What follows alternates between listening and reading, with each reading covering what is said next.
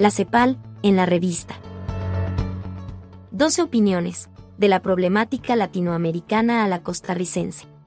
Presentamos a Olman Segura Bonilla, economista, exministro de Trabajo, expresidente ejecutivo del INA y director del Centro Internacional de Política Económica para el Desarrollo Sostenible, CIMPE, de la Universidad Nacional, quien aborda el tema, desde la perspectiva económica, para explicar la realidad actual latinoamericana y nacional. De parte del Centro Internacional de Política Económica para el Desarrollo Sostenible, CIMPE, de la Universidad Nacional y de la revista CR, queremos presentarles una serie de comentarios respecto a el anuncio que realizó la CEPAL, la Comisión Económica para América Latina, referida al impacto que ha tenido el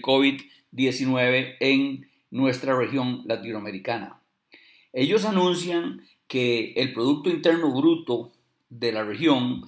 caerá en menos 7.7% respecto al año anterior, que el desempleo significará alrededor de un 11%, lo que en números absolutos significa más de 5 millones de personas desempleadas y buscando trabajo, y que se suma a una gran cantidad de desempleados eh, y empleados parcialmente, subempleo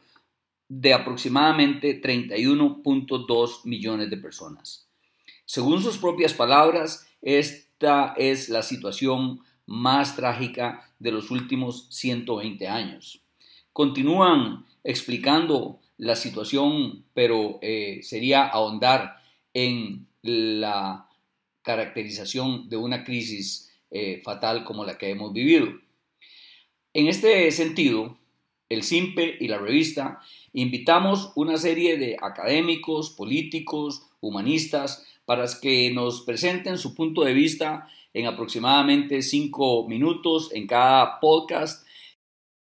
eh, y los presentaremos de la siguiente manera. Francisco Barahona Riera, Miguel Ángel Rodríguez Echeverría, Marinela Córdoba Zamora, Luis Paulino Vargas Solís, Carlos Manuel Echeverría Esquivel, Carlos Carranza Villalobos, Inés Revuelta Sánchez, Saúl Weisleder, Bernal Herrera Montero, Miguel Ángel Sobrado y Juan Manuel Muñoz Portillo. Como ustedes podrán notar, es un grupo muy interesante de hombres y mujeres, académicos, políticos y personas que quieren presentar sus diferentes puntos de vista. Para el CIMPE que es un instituto académico de investigación, docencia y extensión, lo mismo que para la revista, que también es una institución eh, que se suma a los esfuerzos de dar a conocer de forma plural el pensamiento científico, crítico de las diferentes personas, es eh, un honor y un placer presentarles este podcast con esta cantidad importante de eh, pensamiento y de proyección para el año próximo. Reciban todos un agradecimiento, tanto los eh, autores de los podcasts como también las personas que se están tomando los minutos para escucharlos. Y desde luego, nuestros mejores deseos para que el año 2021 esté lleno de prosperidad para todo Costa Rica. Muchas gracias presentamos a Francisco Barahona Riera, politólogo, ex rector de la Universidad para la Paz y catedrático de la Escuela de Ciencias Políticas de la Universidad de Costa Rica, presenta sus reflexiones sobre América Latina y las perspectivas para el país. La opinión de Naciones Unidas sobre América Latina, en términos eh, generales, no se equivoca cuando habla de porcentajes de pérdida de empleo, de porcentajes eh, tremendos de reducción de los ingresos para el Estado por la crisis económica eh, general y tampoco se equivoca en que es una crisis incrementada por el coronavirus que va a tardar por lo menos dos, tres o cuatro años en ser superada. En Costa Rica lo podríamos ejemplificar con lo que le ha pasado al turismo de un turismo que recibía eh, más o menos 4 mil millones de dólares al año de, ingresos turísticos, hemos pasado a más o menos menos del 25%, 20%, mil millones de dólares siendo optimista. Bueno, si eso lo aplicamos al resto de la economía y eh, eso lo internacionalizamos con un fenómeno presente para toda América Latina y para el planeta en general, vemos que hoy en día, tanto en Londres como en Madrid, como en Roma, como en Berlín, las sociedades están eh, encerradas en sí mismo hasta la Navidad. Es un momento donde se está prohibiendo que haya reuniones de más de cuatro o cinco personas por burbuja mm, familiar, eh, que bueno, ahí el surgimiento aparentemente de un nuevo coronavirus que es más contagioso que el anterior y para el cual apenas está comenzando con la distribución de las vacunas. Bueno, eh, si esas economías están realmente en jaque, pues imagínese una economía como la costarricense, como las centroamericanas o en América Latina, donde no solo se produce un bajonazo del Producto Interno Bruto, sino un aumento de la pobreza, una destrucción de gran parte de la clase media. Y además de eso, agreguémosle eh, gobiernos que tienen una gran impericia, que no están planteando soluciones eh, ni a corto, ni a mediano y mucho menos a largo plazo para la crisis económica y para el aumento de la pobreza. El descontrol, el eh, sentimiento eh, ciudadano que se percibe es de desazón, es de pérdida de fe, es de tener presente en el caso de Costa Rica que aunque estemos eh, ya en un par de semanas en el año 2021, que es el año del bicentenario de la fundación de nuestra república a partir de la independencia de España,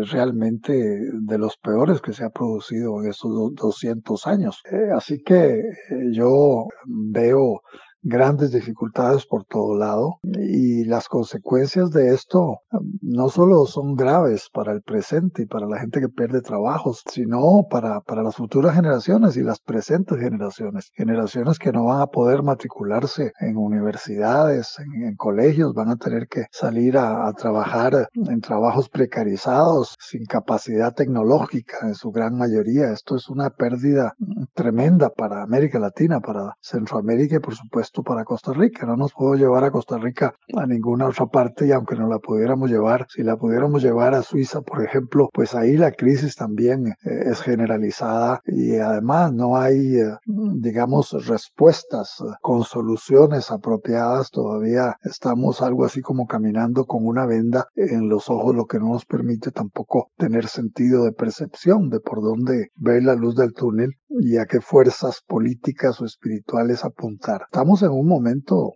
mm, si yo lo comparo con lo que pasó hace un siglo o 100 años atrás, veníamos eh, saliendo una Primera Guerra Mundial terrible con una crisis, una pobreza y una carnicería gigantesca, incluyendo también una gran pandemia. Cien años después, pues tenemos algo por el estilo, con una gran diferencia. No ha habido una tercera guerra mundial, por suerte para todos, pero los fenómenos eh, que ya yo acabo de mencionar y que los menciona Alicia Bárcena, secretaria general de la CEPAL y en las mismas Naciones Unidas, bueno, son de enorme preocupación. Eh, ojalá esa crisis que yo calculo que tardaremos mínimo tres años eh, en apenas comenzar a sentirnos medianamente como estábamos en el año 2019, pues ojalá esa crisis no se alargue, no, no solo tres años, cuatro, cinco, seis años, y además ojalá que no produzcan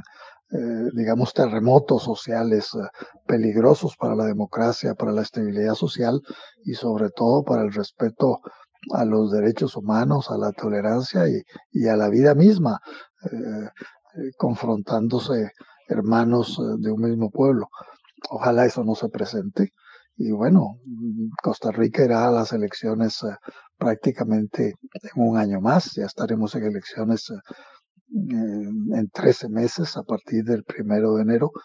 Y eso significa que allá hay posibilidades, pero estarán los partidos políticos, estará la clase política y estará la ciudadanía dispuesta a enrumbar y a aceptar los cambios que sean necesarios para mejorar nuestra democracia, para distribuir el queque de la riqueza nacional en una forma más justa, más solidaria, o todo lo contrario, seguiremos concentrando capital en pocas manos y aumentando la pobreza generalizada y la marginalidad y la falta de participación real en la democracia. Bueno, todo eso son los grandes interrogantes, así que los planteo en estos minutos mm, que tengo posibilidades de eh, hablarles a los que me están escuchando con el ruego de que hay que cargarse de batería, pero, pero no solo pensando en el cambio del año 20 al año 21, sino que muchos cambios en nuestra vida personal y en nuestra vida social e internacional se van a producir durante el próximo año. Presentamos a Miguel Ángel Rodríguez Echeverría, economista, expresidente de la República y exsecretario general de la Organización de Estados Americanos, quien lleva a cabo un meticuloso análisis económico, político y social sobre América Latina y de Costa Rica. 2020 terminará como uno de los años peores en la historia de América Latina, sin duda el más grave económicamente desde que se llevan cifras que nos permitan tener una medición del crecimiento económico. La caída del crecimiento va a ser menor que la que se había anunciado hace unos meses, que iba a ser mayor al 9%, va a ser un poco más del 7,5%. Pero eso es devastador, no recuperará el nivel de producción del 19, sino tal vez en el 24. Son eh, cinco años perdidos. Eh, pero además de perdidos en estadísticas, que no es lo importante, es perdidos por la cantidad de personas que engrosarán las filas de los desempleados y por la cantidad de familias que engrosarán las filas de familias en pobreza. Lo que se había avanzado este siglo XXI en construcción de clase media, en disminución de la pobreza, en disminución de la desigualdad en nuestra área del mundo, se perderá en buena medida y se necesitará un gran esfuerzo para salir adelante. Costa Rica, comparado con la caída del crecimiento en el continente, tiene una caída menor. También teníamos una tasa de crecimiento menos baja, siendo muy baja, que la que en los últimos años estaba viviendo sobre todo América del Sur. Eh, pero el impacto que tiene en nosotros en desempleo es devastador y el crecimiento de la pobreza también es muy grande. Eh, eh, las cifras a fin de año en el desempleo probablemente andarán casi cerca del 20% lo que es algo de una magnitud que nunca habíamos experimentado antes en el país desde que tenemos mediciones de este tipo de estadísticas y difícil de que antes se tuviera porque tenemos una economía agrícola en que las personas trabajaban mucho más cantidad por cuenta propia y podían mantener sus ocupaciones en medio de las tribulaciones de los ciclos económicos. Eh, lo que hace que para Costa Rica la situación sea más grave es la muy débil situación fiscal en que nos encontró esta pandemia, que magnificó los efectos de esa grave situación fiscal que ya traíamos. Por eso es tan importante para nosotros, para poder volver a tener una actividad económica que nos permita crecer adecuadamente, es controlar la situación fiscal. Si no hay una resolución importante de la situación fiscal, difícilmente, yo no puedo concebir de qué manera se podría obtener tasas de crecimiento que nos permitan eh, resolver los problemas del desempleo y de la pobreza que se están generando. Por eso tiene un papel tan central en resolver nuestros problemas la situación fiscal, lo que no ocurre en otros países que tenían situaciones de endeudamiento y de déficit primario mucho menos malos que los nuestros y en algunos casos de América Latina muy buenos. Eh, eso les daba un espacio fiscal adecuado para atender las dificultades de la pandemia, pero también para poder eh, tener un eh, reajuste, un gran reinicio mucho más prometedor para recuperarse de la situación de pérdidas en que se está incurriendo en nuestra parte del mundo. Todo esto va a requerir unas decisiones políticas importantes, en muchos casos difíciles, porque van en contra del sentido, del sentido común de lo inmediato del electorado, lo que requiere una gran fortaleza política para poderlas adoptar, que desdichadamente nuestro continente no ha sido muy caracterizado por gozar de ese tipo de situaciones, y menos ahora en estas últimas décadas en que la democracia en el mundo entero se ha debilitado y en que la confianza de los ciudadanos en las élites también ha venido menos. Todo esto requiere que los costarricenses hagamos lo mejor de nuestras tradiciones, la capacidad de prever con inteligencia el futuro para resolver desde hoy los problemas de mañana y la capacidad de unirnos para trabajar conjuntamente en esas soluciones.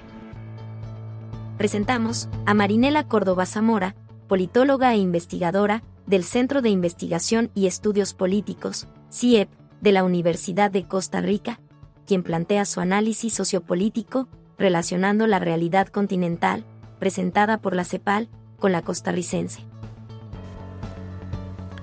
Recientemente, CEPAL dio a conocer el documento denominado El Balance Preliminar de las Economías de América Latina y el Caribe 2020. En este balance, producto de la pandemia que nos ofreció este año, se espera para la región, como ya nos han venido diciendo también otros diferentes organismos, la mayor contracción económica de los últimos 70 años.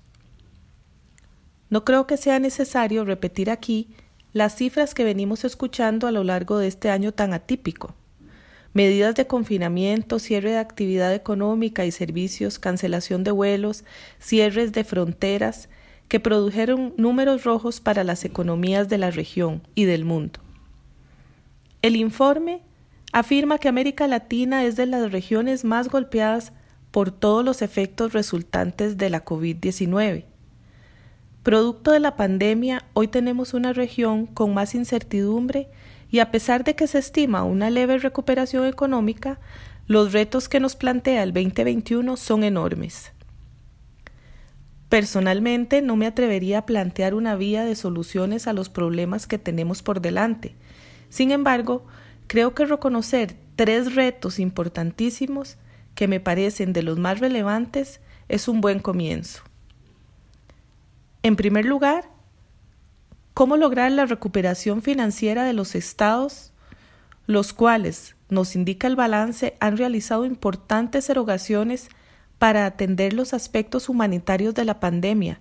como por ejemplo paliar las consecuencias en el deterioro, deterioro de la calidad de vida de las poblaciones más vulnerables, proporcionando, por ejemplo, alimentación y atención médica, entre otros. Los estados han realizado estos esfuerzos a pesar de la ola de austerismo, recortismo que ha crecido en los últimos años por parte de algunos sectores. ¿Cómo logramos que los estados y su institucionalidad respondan sin ser desmantelados? Al contrario, buscando su eficiencia y su fortalecimiento para que puedan afrontar desde la institucionalidad las medidas sanitarias necesarias para ganar esta batalla. Por ejemplo, la distribución de la vacuna, como ya lo vemos hecho una realidad en Costa Rica. En segundo lugar, cómo retomar la senda de la reactivación económica y de la recuperación en el empleo. Me refiero a empleos de calidad que contribuyan también con un verdadero desarrollo sostenible para reducir las inequidades. Me refiero, entre otros, a empleos con perspectiva de género para apoyar a uno de los sectores más golpeados en esta emergencia como son las mujeres, especialmente las mujeres migrantes, mujeres jefas de hogar o las indígenas. Datos de la CEPAL indican que en América del Sur las mujeres representan el 50.8 de las personas migrantes. Migran por pobreza, falta de empleos, violencia y otro tipo de desigualdades de género pero en los países de destino mantienen trabajos precarios, menores salarios y menor protección social. Esto es un pendiente a resolver. En tercer lugar, los grandes desafíos que producen las inestabilidades políticas y los descalabros de gobiernos como en Venezuela y Nicaragua, que han provocado movilizaciones forzadas de ciudadanos y ciudadanas en tiempos difíciles. ¿Cómo logramos en la región resolver la conflictividad social producto de los descontentos y desilusiones políticas y pérdida de rumbo de algunos gobernantes de la región. Cómo retomar la senda de la democracia en algunos países y debilitar los populismos anticiencia que tanto daño le hacen al mundo. Se va el 2020 y esperamos con ansiedad el año nuevo. El anuncio de la autorización para la aplicación de la vacuna contra el COVID-19 da esperanzas para el año que tenemos por delante. Sin embargo, los problemas estructurales que padecíamos como continente antes de la pandemia, ahí están, unos más agravados que otros. Ahí están,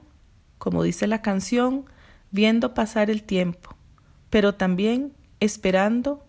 una pronta solución. Presentamos a Carlos Manuel Echeverría Esquivel, administrador y planificador, ex viceministro de Planificación, ex embajador de Costa Rica, en El Salvador, ex representante ante el SICA y consultor internacional,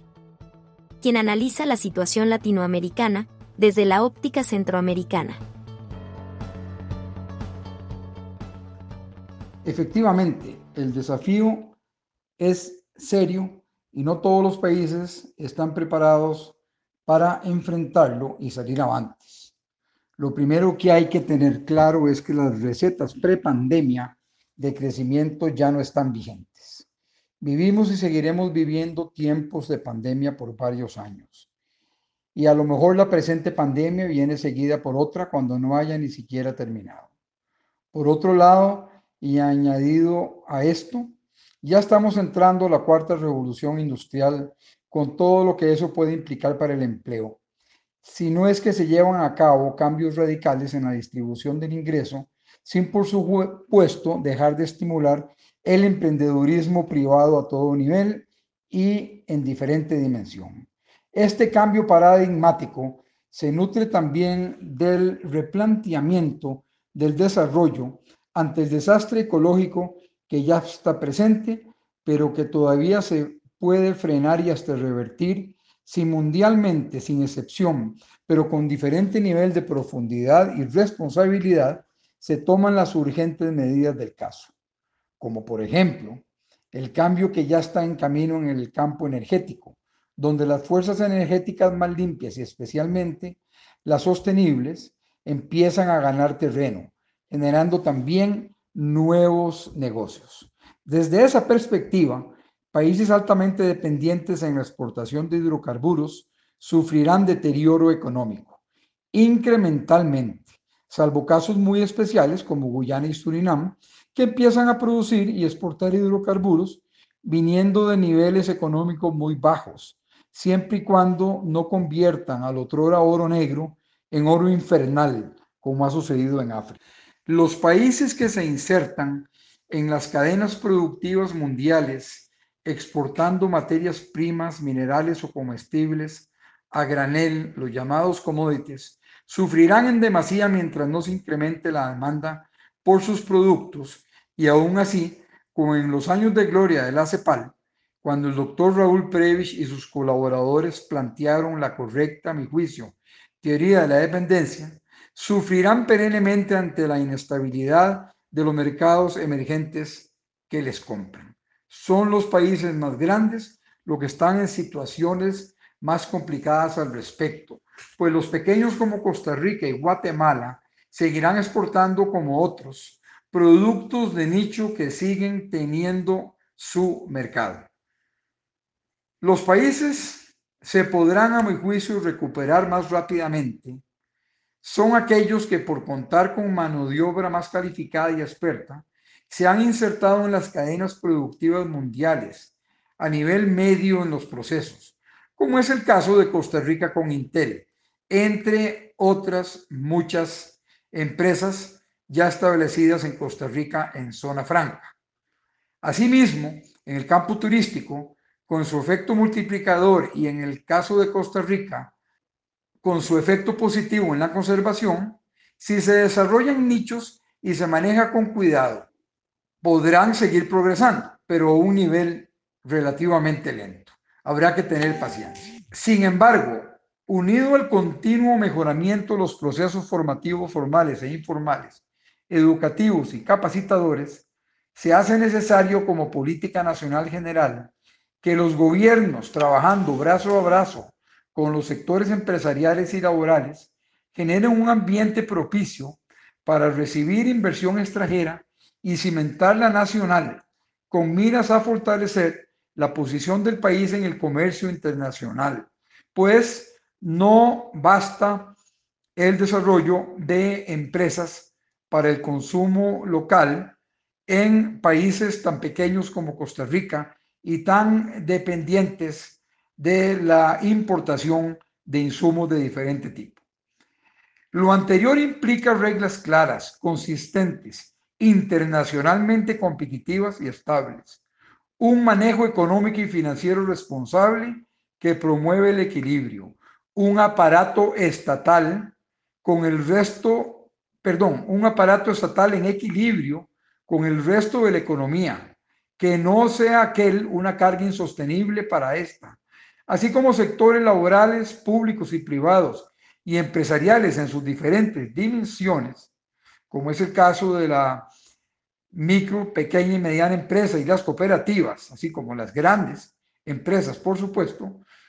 comprometidos en una sola visión nacional y fundidos estratégicamente para lograr en el plazo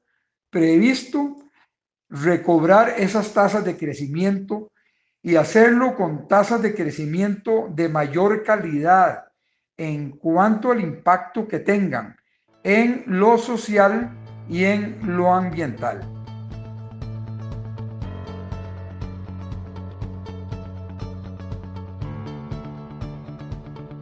Presentamos a Luis Paulino Vargas Solís, economista y catedrático universitario, y director del Centro de Investigación en Cultura y Desarrollo, CICDE, de la Universidad Estatal a Distancia, quien profundiza en materia económica, para desarrollar explicaciones acerca del impacto que los modelos actuales han tendido en la sociedad latinoamericana y costarricense.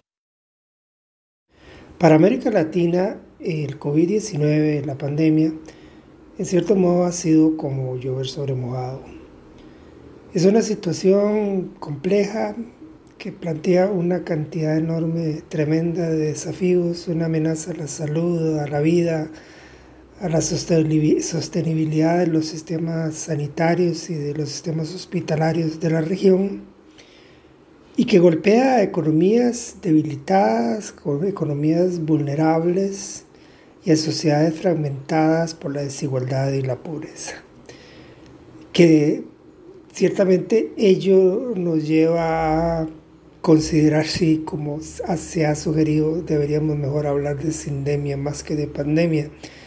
ya que los aspectos médicos, biológicos, epidemiológicos del COVID-19 en nuestro caso se complejizan precisamente por las situaciones de pobreza y de vulnerabilidad social. Y ello agranda los contagios, agranda el problema y agranda asimismo las amenazas para la salud y para la vida. Con la pandemia ha, venido no solamente ese impacto sobre la salud, sobre la vida de las personas, sobre la tranquilidad de los hogares, sino asimismo el impacto sobre la economía. Cuando se ha tratado de frenar eh, el contagio a través de los cierres, pero incluso cuando se ha intentado omitir los cierres y sin embargo las economías se han desplomado conforme la pandemia hace sentir sus efectos, eh, conforme se, conforme se daña la salud de muchas personas, crece el temor, crece la incertidumbre, la economía asimismo se frena. Y una, frente a una situación a tal punto compleja, a tal punto problemática y amenazante,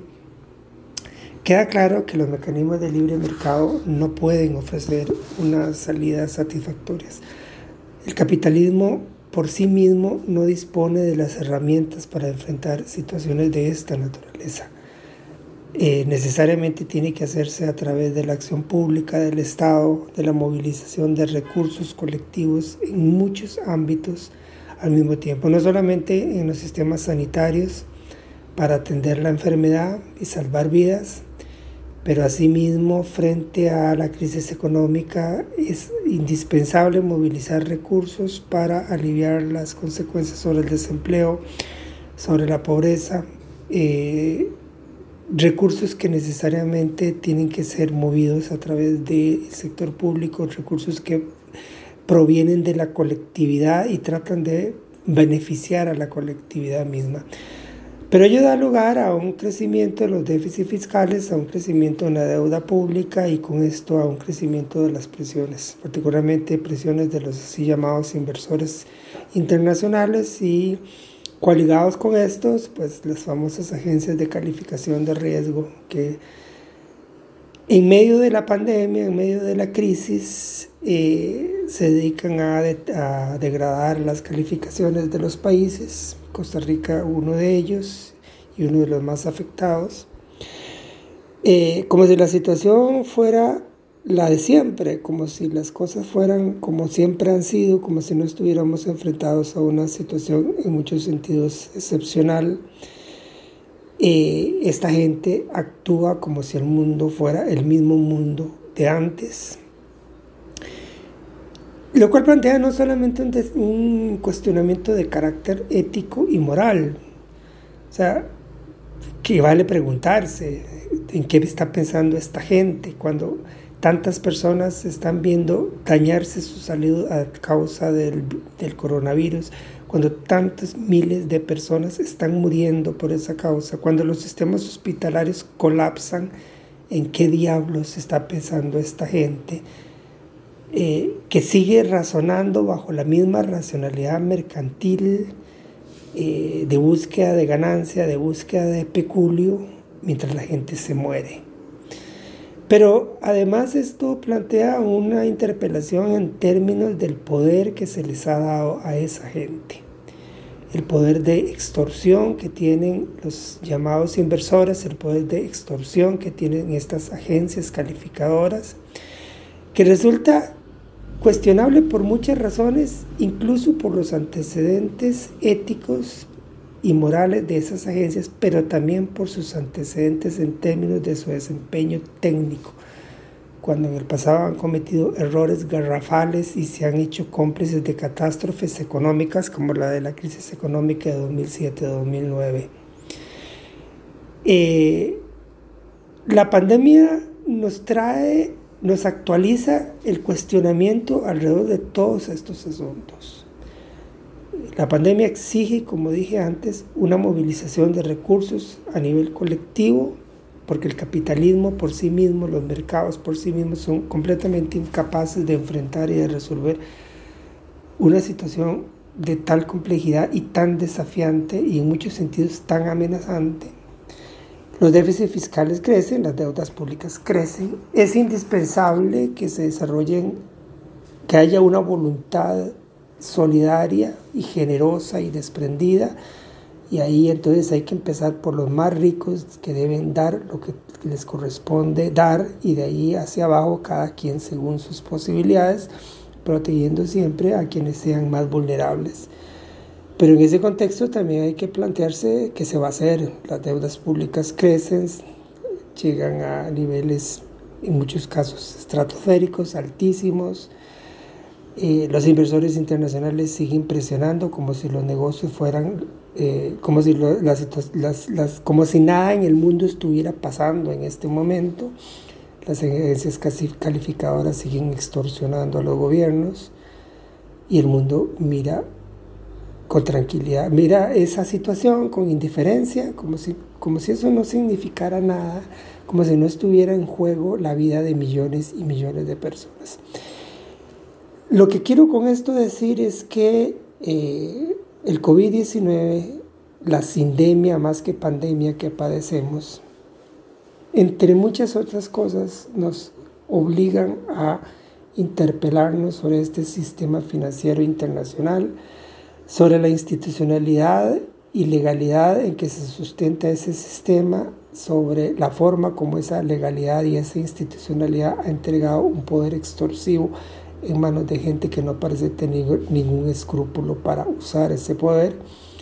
Y la necesidad entonces, digámoslo así, de democratizar esto, de transparentarlo, de obligarlo a la rendición de cuentas, de poner ese sistema al servicio de la gente y no y, despojar a ese sistema del poder que hoy tiene para esclavizar a los pueblos, a los gobiernos, a la gente. Eh, esto es uno de, los, uno de los aspectos en que creo que el mundo debe cambiar después de este COVID-19, cuando algún, en algún momento futuro, ojalá no muy lejano, podamos decir que ya la pandemia ha ido quedando atrás. Cuando ese momento se ha llegado, también debemos avanzar hacia cambios en una serie de ámbitos y yo destacaría en particular este ámbito que tiene que ver con los sistemas financieros internacionales.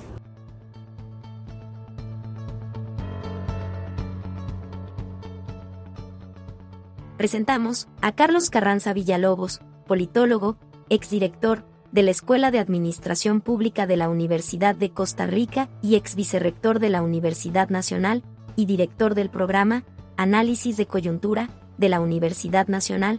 quien hace una reseña sociopolítica del panorama latinoamericano y costarricense.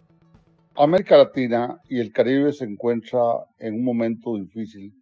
dadas las proyecciones de CEPAL, la Comisión Económica para América Latina.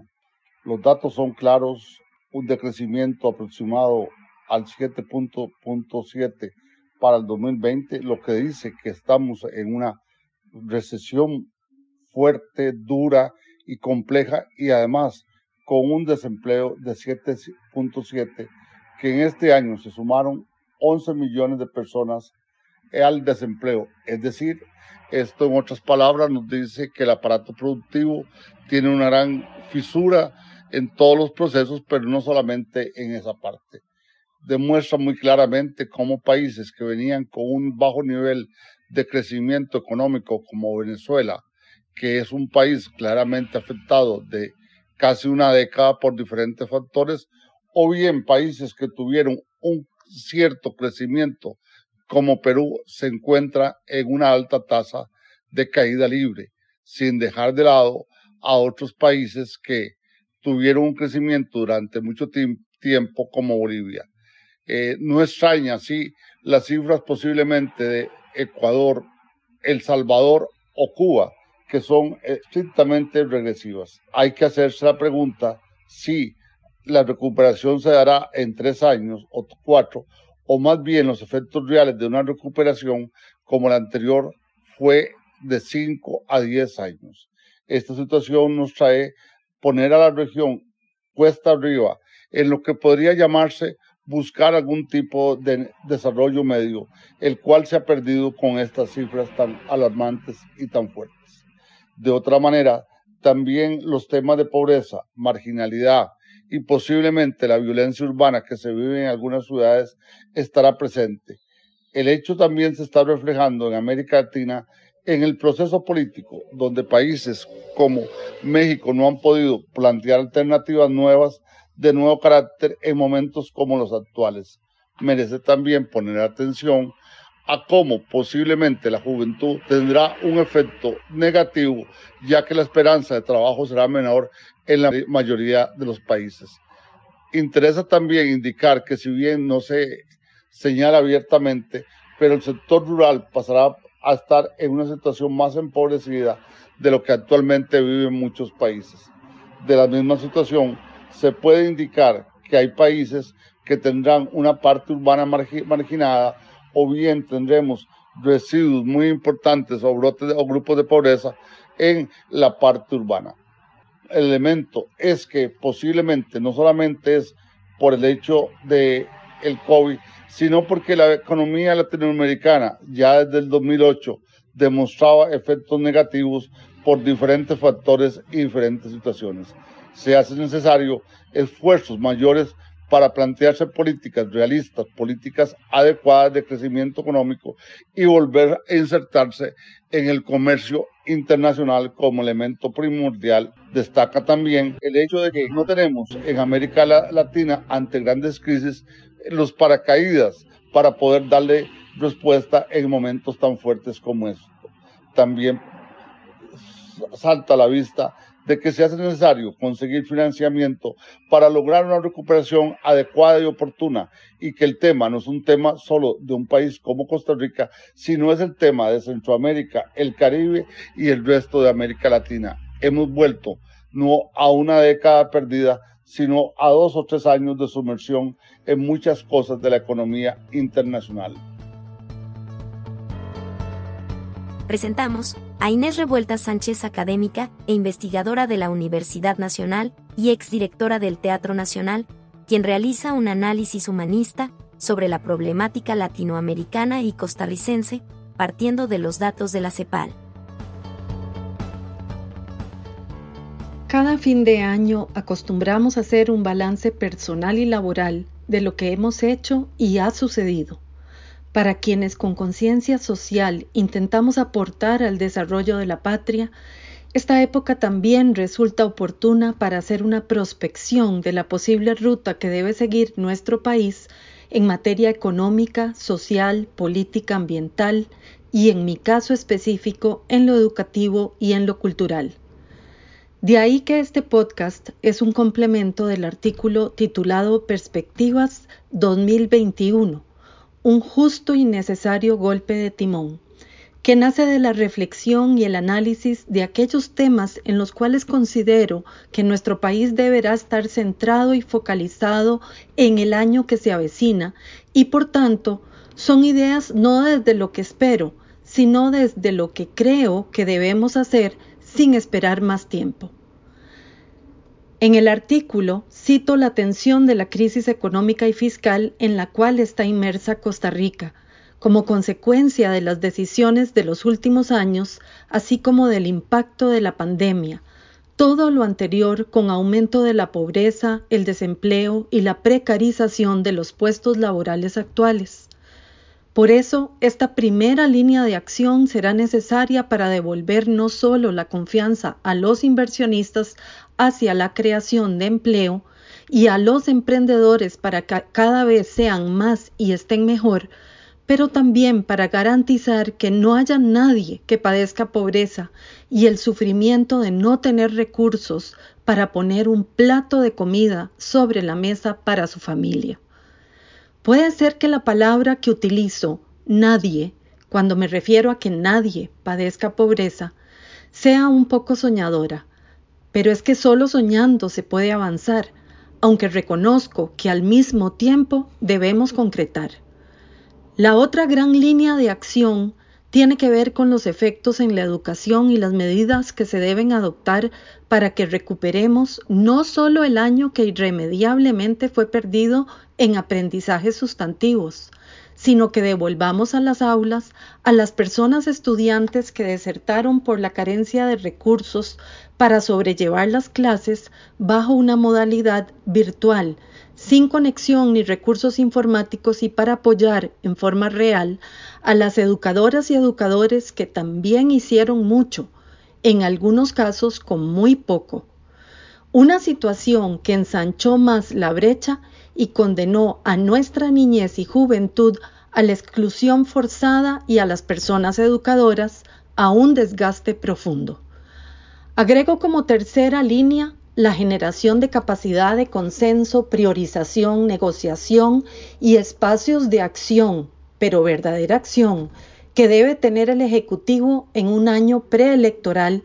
con un bajo capital político, poquísima credibilidad y un desgaste ocasionado por la cantidad de cambios, sobresaltos, así como medidas improvisadas y fallidas que se tomaron en el presente año. Espero que el país pueda retomar la senda perdida y regrese la esperanza a muchas familias costarricenses que demandan del gobierno, de los actores sociales, gremiales y empresariales la altura necesaria para sacar el país adelante. Mención especial y aparte, deseo hacer un reconocimiento y un llamado al gremio artístico y cultural, que fue, es, y si por la víspera se saca el día, seguirá siendo uno de los más afectados por la pandemia y por las decisiones gubernamentales vinculadas a la reducción presupuestaria. Debemos mantener la esperanza de que el próximo año prevalezca la sensatez y claridad en las decisiones que se adopten y seguir trabajando como lo hemos hecho siempre. En general, debemos trabajar con más ética, ahínco, responsabilidad en este año 2021 que se avecina, porque la ciudadanía primero y la historia después reconocen y valoran con creces las buenas y malas obras y por ende a sus responsables. Y nunca olvidar que la patria somos todas y todos. En esa misma medida debemos actuar con responsabilidad personal y ciudadana para un año que debe contar por dos, el que se nos fue y el que está a la vuelta de la esquina y nos presenta una oportunidad. Por último, como creyente, pido a Dios la protección y la luz, así como la fuerza y la fe que requerimos para iluminar y avanzar en el camino que nos deparará este 2021. Presentamos a Saúl Weisleder, economista y sociólogo, exdiputado, expresidente de la Asamblea Legislativa y ex embajador ante las Naciones Unidas, quien, partiendo de la información de la CEPAL, resalta factores económicos y su impacto social en Latinoamérica y Costa Rica. Se me ha pedido hacer un comentario. No debe extrañar a, nadie, no debe sorprender a nadie que vivimos una situación muy complicada, eso ya lo sabemos, no solo en Costa Rica, sino en todo el subcontinente de América Latina y el Caribe, producto de varios años de un crecimiento económico realmente bastante raquítico y de la no solución de problemas estructurales que la región, que América Latina ha venido padeciendo, ha venido cargando desde hace mucho tiempo. Si a esto le agregamos el problema de la pandemia surgido este año, pues obviamente la situación se ha complicado muchísimo. Las cifras más impactantes son, para no cansar con repetición de cifras que se conocen bastante, es la caída de la producción por medio del indicador producto, del Producto Interno Bruto en un 7,7% en promedio para la región de lo cual Venezuela representa la mayor caída con un 30%, seguida por Perú, Panamá y algunos otros países. Se espera que para el año entrante haya una recuperación, una vez que ahora sobre todo ya se contará con la vacuna y se empezará la vacunación, aunque difícilmente se terminará de vacunar probablemente antes de fines del año entrante pero seguramente eso permitirá ayudar a la apertura de la economía. Entonces se espera un crecimiento del 3,7%. El total de desempleados en la región se estima en más de 31 millones de personas. Esto no cuenta los subempleados. El problema del subempleo es un problema muy grave en la región, posiblemente uno de los más serios del, mundo, una de las regiones más afectadas o más en las que este problema del subempleo es más fuerte. De modo que eh, en realidad el tema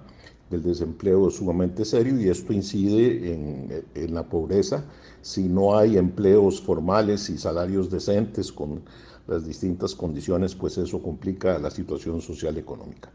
En el caso de Costa Rica, nuestra caída no fue más fuerte, dichosamente, especialmente por las zonas francas, es decir, por todo el sector de exportaciones no tradicionales hacia el exterior. El problema principal que tenemos, por supuesto, es el problema fiscal que veníamos arrastrando desde hace ya bastante tiempo y aunque se logró un acuerdo político para empezar a resolverlo, eh, vino la pandemia y esto ha complicado todo. La situación ha permitido mostrar que gracias a nuestras fortalezas históricas, como es un sistema de salud pública sólido, robusto, amplio, que atiende prácticamente a toda la población, la existencia de fondos y entidades de protección social, como son asignaciones familiares y el IMAS especialmente, permitieron que, eh, o han permitido que el, que el, problema no sea más grave aún. Y eso no, no, no es motivo de consuelo, pero eh, las cosas podrían haber sido mucho peores. Preocupa sobre todo hacia adelante la indefinición y falta de claridad del gobierno sobre las políticas económicas para lograr superar el estancamiento de la economía para lograr una recuperación económica más sostenida. Aún en este momento no tenemos claridad sobre eso. Esperemos que muy pronto eso se aclare. También preocupa la crítica sistemática desde fuera del sistema político, de la sociedad como un todo y especialmente en algunos medios de comunicación, en mi opinión, la crítica sistemática y muchas veces no justificada al sistema político, lo cual hace que lo vaya descalificando y eso, aunado a la difícil situación económica, pone en dificultades nuestra democracia y nuestro régimen de derecho, que son aspectos esenciales para una buena calidad de vida como para el crecimiento económico. Eso ha generado un ambiente de desconfianza y de polarización que también influye sobremanera en esta circunstancia. De manera tal que no se limita a lo económico los retos que tenemos que enfrentar y obviamente con más tiempo sería posible especificar mucho más algunos de esos retos. Presentamos a Bernal Herrera Montero, literato y filósofo, ex vicerrector de docencia y profesor emérito de la Escuela de Filosofía y catedrático e investigador en la Universidad de Costa Rica, quien hace un repaso sobre la realidad económico-política de América Latina y el país.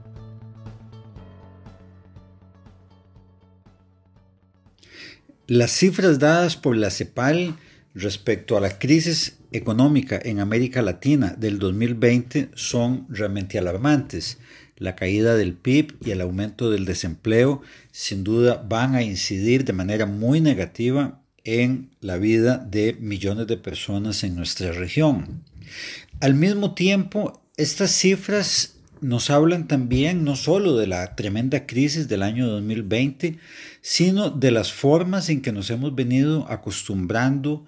a medir la realidad social y a percibirla. En este caso concreto y ceñido exclusivamente al minuto y medio de cifras suministrado para el comentario,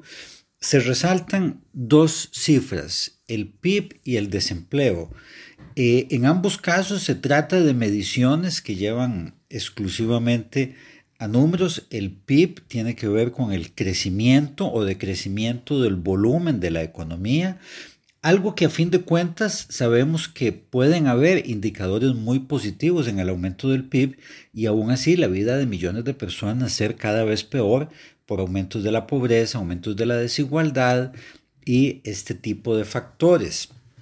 Sin duda que las cifras de desempleo eh, son tan significativas e importantes de tomar en cuenta y eh, hablan de una crisis para sectores muy amplios de la población. Ahora bien, ¿qué es lo que está ausente en este tipo de discurso? Bueno, en primer lugar, está eh, totalmente ausente otro tipo de cifras que sería importante conocer. Por ejemplo, las cifras del aumento de la pobreza y las cifras del aumento en la desigualdad. Estas son cifras en las cuales pudiera haber crecido el PIB y pudiera haber crecido también el empleo y aún así haber subido la pobreza y la desigualdad. O sea, en un caso se está midiendo cosas estrictamente más macroeconómicas, como se les llaman, mientras que estas cifras que no se suministraron, aunque sin duda la CEPAL las tiene, eh, tienen que ver con un poco el cómo se distribuye la riqueza en una sociedad. Todavía más ausentes está en este tipo de discurso ¿Qué lleva a estas crisis? ¿Cuáles son los modelos de desarrollo con los que la región, y no solo la región, sino también más allá, han venido trabajando? Y vemos que son eh, modelos básicamente centrados en el crecimiento económico de cifras casualmente como las del PIB, de cifras como la del empleo, pero que no implican por sí mismas ninguna mejoría en los niveles de vida de la población. Niveles de vida que por lo demás ya no están limitados exclusivamente por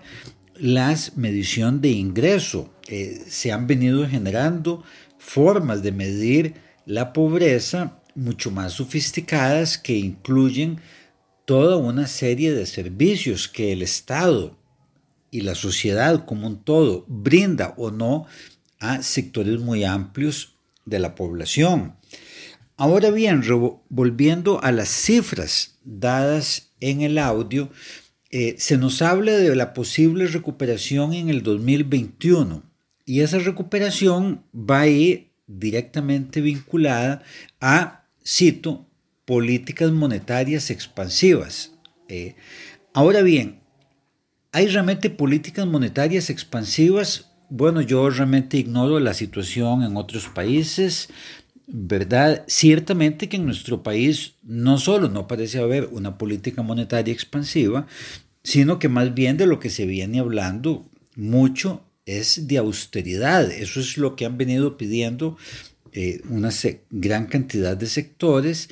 Así que si por la víspera se saca el día y si según la CEPAL la posible recuperación del PIB eh,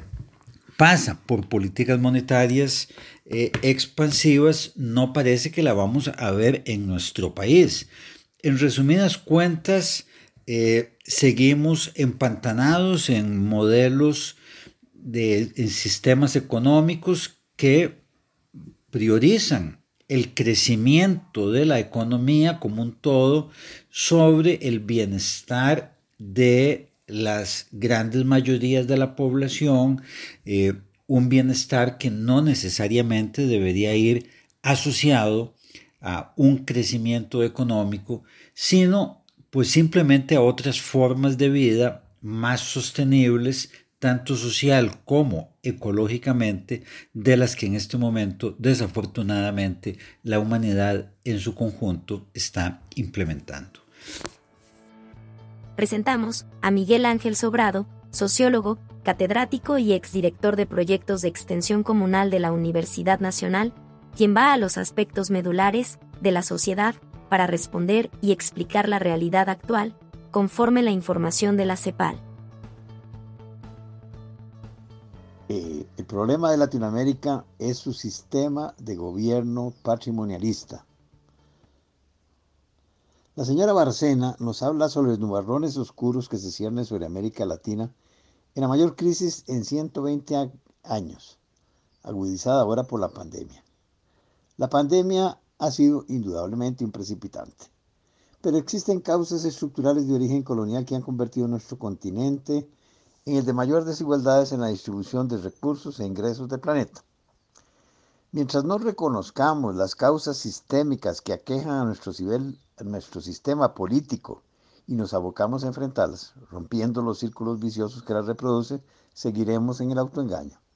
Esto es, seguiremos viendo problemas personales de corrupción en los dirigentes y en la cultura local, pero no distinguiremos ni actuaremos sobre el problema que genera en cascada esta corrupción. Seguiremos culpabilizándonos a nosotros y nuestra herencia cultural en vez de crear círculos virtuosos que acaben con la impunidad y descentralicen con rendición de cuentas la gestión pública. Estamos en un continente lleno de riquezas naturales y con una diversidad de culturas y saberes que, sin embargo, a pesar de esta riqueza, expulsa millones de personas hacia Estados Unidos y Europa por falta de oportunidades. Un continente donde las élites, como lo dice la canciller alemana Angela Merkel, no contribuyen como deben con el pago de sus impuestos. Donde quieren tener las ventajas, pero no, los, no pagar el costo del desarrollo de un Estado moderno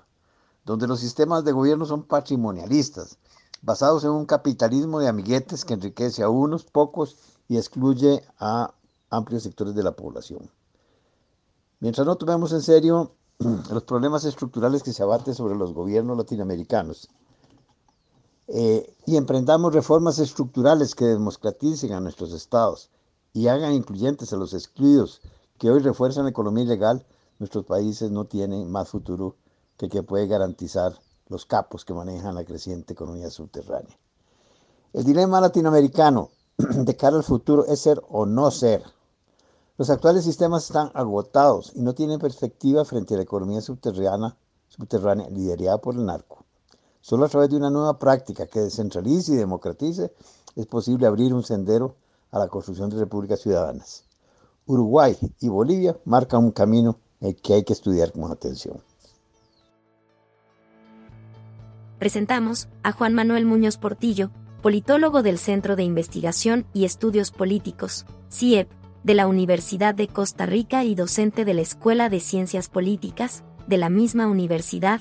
quien busca dar explicaciones acerca de los aspectos sociopolíticos y elaborar perspectivas sobre Latinoamérica y Costa Rica. Hace unos días la Comisión Económica para América Latina y el Caribe, la CEPAL, presentó su informe Balance Preliminar de las Economías de América Latina y el Caribe 2021 es un análisis sobre el desempeño económico durante el año anterior, o sea, 2020, y sus perspectivas para el año siguiente, en este caso es el año 2021. Este es un año especial, como reconoce la misma CEPAL. Eh, uno de los eh, de las cifras eh, que más destacan y preocupan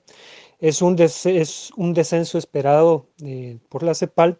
de un 7,7% en el Producto Interno Bruto de las, de las, economías latinoamericanas. Eso es lo que espera la CEPAL que sea al final del año la contracción económica para la región. Esta es, como dice este organismo, la mayor en 120 años. Otros indicadores económicos es que, bueno, estamos hablando de tasas de desempleo de, de casi 11% eh, en promedio regional, lo que estaría aumentando el desempleo en toda la región a 31,2 eh, millones de desempleados y desempleadas. Eh, esto se debe eh, evidentemente a, la, a los efectos que ha traído la pandemia, la, causada en la pandemia de la COVID-19, causada por el el coronavirus, que en 2020 eh, pues ha causado estragos en salud pública y, y también obviamente económicos. Pero eh, esto tiene pues implicaciones sociales importantes, En términos, ya mencioné el desempleo, este también tiene implicaciones importantes en cuestiones de desigualdad económica y social. Eh, social en tanto pues algunos eh, los grupos tradicionalmente más desfavorecidos van a, eh, o sufren mayormente las consecuencias de la pandemia, las consecuencias económicas y sociales de la pandemia, entre otros grupos las mujeres. Este es un es preocupante eh, aunque hay esperanzas, eh, por, afortunadamente, de que la, una vacuna recientemente, bueno, hay resultados importantes, ya las vacunas que eh, tienen efectos positivos contra, para prevenir el coronavirus o la infección por COVID-19, es eso tiene resultados muy prometedores y se espera que eh, ya a principios de año ya gradualmente se comience a, distribuir en, el resto del planeta. Pero es todavía incierto lo que va a suceder en, en América Latina. Es, eso por un lado. La CEPAL también espera que el crecimiento económico para 2021 sea de 3% en promedio, promedio regional. Costa Rica, de hecho, dicho sea de paso, está muy cerca del promedio eh, de lo que espera la CEPAL va a ser el crecimiento en América Latina y el Caribe. Este crecimiento no es suficiente para recuperar las pérdidas que trajo 2020. Se espera que este, este crecimiento, bueno, 3% según el informe de la CEPAL, sea más o menos de un 44% de recuperación en términos económicos para 2021, pero una, una recuperación a niveles previos a la pandemia eh, solo estaría llegando en, en 2024. Pues como decía, esto trae consecuencias económicas y sociales, desempleo, desigualdad, es un, sistema de seguridad y protección social que se puso a prueba en, en 2020 y, eh, para los sectores más vulnerables posiblemente para en los próximos años, eh, ya dado que los gobiernos han quedado bastante frágiles en América Latina, tampoco se esperaría en términos eh, económicos y sociales que se, se hagan inversiones importantes en, cuestiones de protección social en los próximos años. Pero bueno, eso es una hipótesis que está eh, por ser probada. Por otra parte, esto tiene consecuencias políticas importantes. 2020 puso a prueba las democracias en América Latina, en parte debido a, que la pandemia pues eh, presenta retos importantes para los gobiernos en materia de políticas de salud, en materias de, políticas económicas. Eh, básicamente, los, eh, la mayoría de gobiernos tienen que imponer medidas bastante restrictivas para contener el, el avance de la pandemia, para contener los contagios. Eso, pues, es un reto para las democracias, porque eh, se eh, eh, presenta la posibilidad de abusos de poder de, en algunos casos. por otra parte, la respuesta en varios parlamentos de América Latina es de, bueno, crítica hacia los gobiernos, la, la, misma situación pandémica de restricciones de contacto social, de contacto físico, eh, restricciones para eh, promover el distanciamiento social, pues traen descontento, en algunos sectores de la población y algunos, eh, algunos sectores se manifiestan bastante críticos. Entonces, ese, ese factor, el factor de la pandemia en sí, y de las restricciones que trae en términos para procurar la salud pública en algunos casos, pero en otros casos que ha habido eh, pues abusos legítimos de autoridad en algunos gobiernos, también presentan retos para la democracia. Ahora, pensando en 2021, la situación o las, perspectivas económicas para 2021 pues eh, no son prometedoras el, efecto que puede tener la, situación o las condiciones económicas en la política van a ser pues muy determinantes en el rumbo que puedan tomar algunos gobiernos. sucede con frecuencia que cuando la economía no se encuentra en su mejor estado, cuando la economía está mal, básicamente, pues los partidos de oposición ah, es, con frecuencia en algunos países, no, necesariamente en Costa Rica, encuentra oportunidad para criticar la gestión, de, la gestión macroeconómica del, gobierno de turno. Esa es una oportunidad para, pues, para alcanzar cuotas de poder. Entonces, por ahí puede existir también una vía para que el discurso populista, el discurso populista y a veces autoritario también se cuele en, la,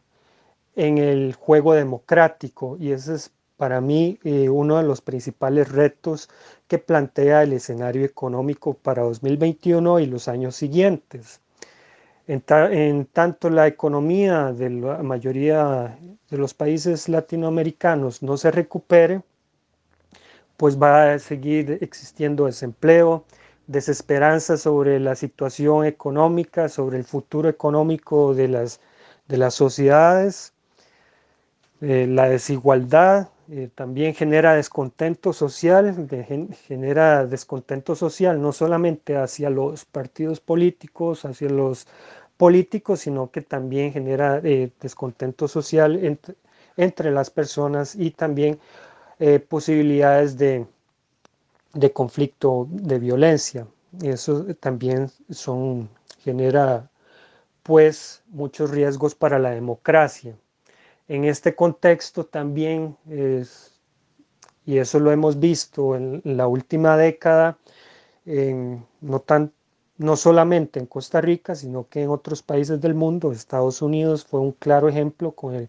eh, con el presidente Donald Trump. Los gobernantes o los políticos populistas encuentran oportunidad para captar votantes, especialmente en sectores vulnerables, en sectores que eh, usualmente son más perjudicados por cuestiones económicas, o tienen eh, menores oportunidades, menores oportunidades, por ejemplo, en, términos de escolaridad. Entonces, hay pues condiciones, esperemos que no, eh, condiciones para que más eh, pues políticos, partidos políticos en general, eh, busquen acceder al poder aprovechando eh, pues las malas condiciones económicas o las condiciones de eh, poco crecimiento que se esperan para el próximo año y, los años siguientes. Entonces eso también puede traer consecuencias para las democracias y para el funcionamiento de los sistemas políticos en América Latina. la revista. El medio de opinión está en todas las plataformas de redes sociales como la revista CR.